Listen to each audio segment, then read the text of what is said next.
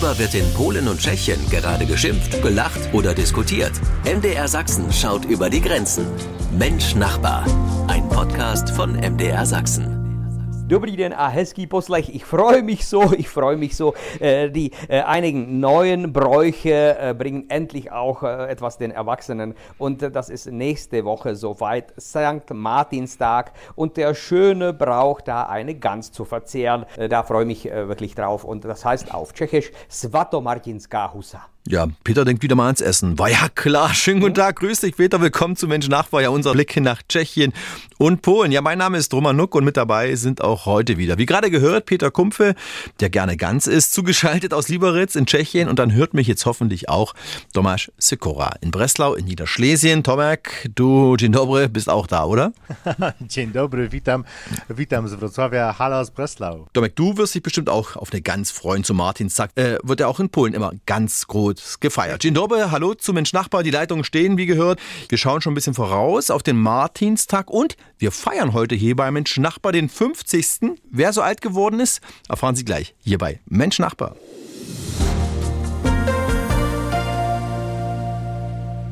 Ja, seit drei Wochen gibt es nun hier an der Grenze zu unseren Nachbarn nach Polen und Tschechien wieder stationäre Grenzkontrollen. Das heißt dann oft keine freie Fahrt mehr wie bisher. Peter, was halten denn deine Landsleute davon, dass die Polizei jetzt quasi die Autos auch herauszieht und genauer kontrolliert? Also so begeistert ist ja wirklich keiner. Äh, frag mal die Lkw-Fahrer, die auch mehrere Stunden auf der Autobahn hinter Usti Richtung Dresden stehen müssen und auf eine Kontrolle warten müssen.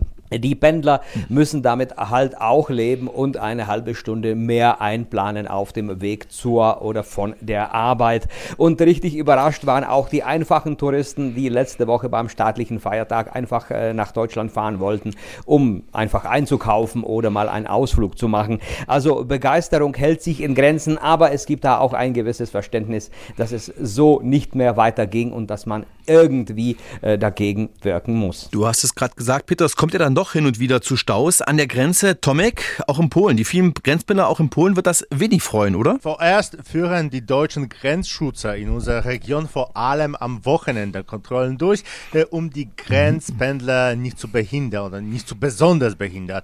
Äh, die Kontrollen an Wochentagen äh, betreffen vor allem äh, Lieferwagen und Lastkraftwagen. Die äh, Schleuser weichen jetzt aber auf die grünen Grenze aus. Die Zahl derjenigen, äh, die in schwer zugänglichen Wald- oder Berggebieten mh, angehalten werden, nimmt zu. Äh, letzte Woche äh, wurden im Zittauer Gebirge ein 22-jähriger Schmuggler aus Moldawien und 30 Syrer äh, festgenommen. Am Stadtverkehr in Zgorzelec spüren wir, dass auf der A4 äh, streng kontrolliert wird, weil viele Autofahrer die Autobahn verlassen und durch die Stadt fahren. Aber offenbar, Tomek, bringen ja die Kontrollen ein bisschen was. Das sagte zumindest der sächsische Innenminister erst diese Woche. Peter, stationäre Kontrollen gibt es ja seit längerem auch bei euch zur Slowakei hin. Wie sind da eure Erfahrungen? Bringt das auch was? Immer wieder erreichen uns Meldungen, dass Flüchtlinge festgenommen wurden. Äh, meistens äh, sind es Gruppen von jungen Männern, meistens werden die in Kleintransportern geführt, aber auch Einzelgänger, äh, die irgendwie sich in ein LKW reingeschmuggelt haben oder sogar am Fahrgestell eines LKWs hängen. Zum Schmunzeln brachte uns die große Aktion der slowakischen Grenzpolizei. Ja, nach den Wahlen musste man zeigen, wie stark man ist, wo sehr viele Soldaten und Polizisten auf die slowakisch-ungarische Grenze rückten. Und das Ergebnis war null Flüchtlinge. Ja, also Polizeikontrollen nicht nur an den deutsch-polnischen oder deutsch-tschechischen Grenzen. Gefahndet wird nach Schleusern und das führt dann oft zu Stau an den Grenzen. Das ist mittlerweile Alltag, ja auch bei uns.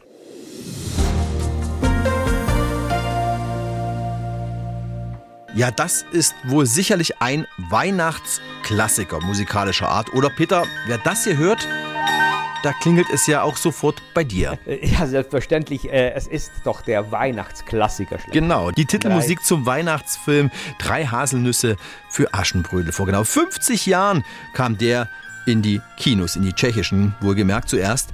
Gratulation.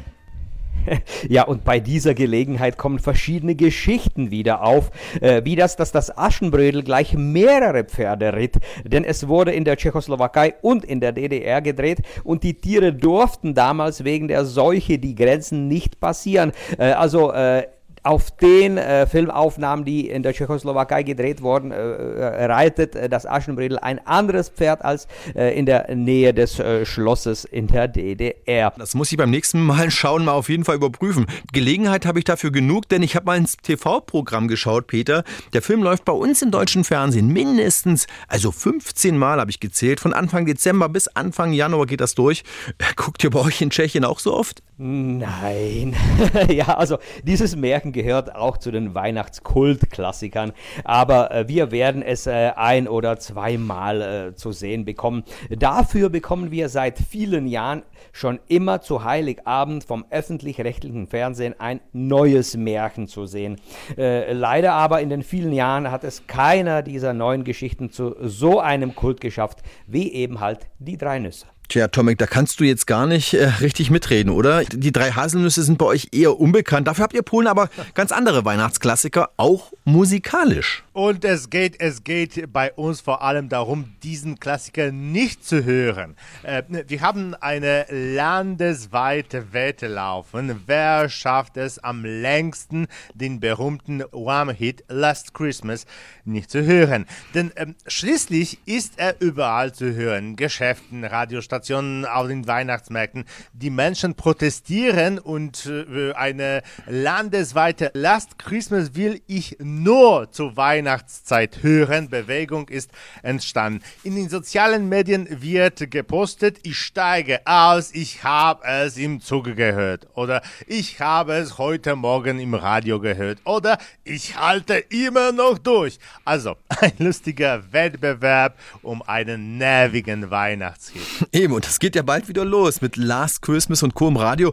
Äh, dann wieder in Dauerschleife. Oh genau. Ich habe ihn, glaube ich, zum Glück dieses Jahr aber noch nicht gehört. Peter, du vielleicht? Vielleicht? Nein, glücklicherweise auch nicht. Okay, dafür aber habe ich diesen Ohrwurm bereits mehrfach gehört. So bringen wir uns dann, dann doch wieder in Stimmung mit Klingklang im Radio und Weihnachtskultfilm im Fernsehen. Und nochmal zurück zu den Haselnüssen und dem 50. Jubiläum. Natürlich gibt es auch im Jubiläumsjahr wieder eine Ausstellung zum Kultfilm auf Schloss Moritzburg zu sehen ab dem 22. November. Wie immer mit Originalkostümen, Originalrequisiten und viel, viel mehr.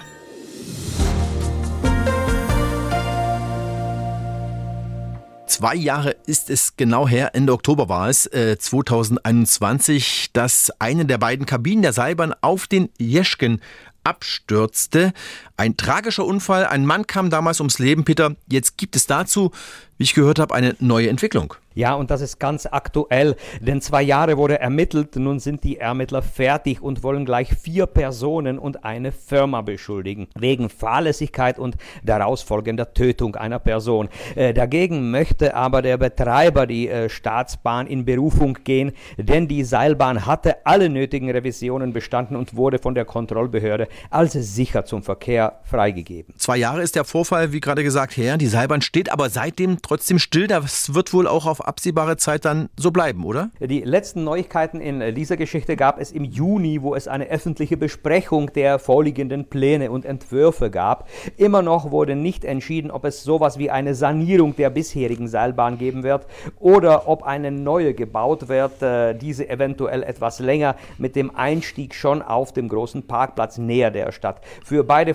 Vorschläge gibt es Stimmen dafür und dagegen äh, und bis es zum Bau einer neuen Seilbahn kommt, wird wird es wahrscheinlich noch einige Jahre dauern. Was ja eigentlich schade ist, Peter. Die Bahn war ja auch so ein kleiner Tourismusmagnet. Ähm, jetzt muss man jedes Mal hochlaufen oder eben mit dem Auto fahren. Ähm, ist auch nicht schön. Also wenn du nicht Hotelgast bist, kommst du mit dem Auto gar nicht bis auf den Gipfel und musst das Fahrzeug auf dem letzten Parkplatz abstellen. Jedoch ist äh, Laufen sehr angenehm und man kann gut mit dem Sessellift auf den angrenzenden Berg Skalka kommen und dann ganz gemütlich auf dem Kamm hochwandern. Also ich selbst war zuletzt im Sommer da und weniger Menschen gab es oben auf dem Hausberg der Stadt Liberec deswegen nicht. Also ein Kammlauf auf den Jeschken, auch mal ein interessanter Wandertipp. Danke, Peter. Zwei Jahre nach dem tragischen Kabinenabsturz am Jeschken gibt es nun vier Beschuldigte, gegen die ermittelt wird. Ja, nun muss die Staatsanwaltschaft entscheiden, ob dann auch wirklich Anklage erhoben wird.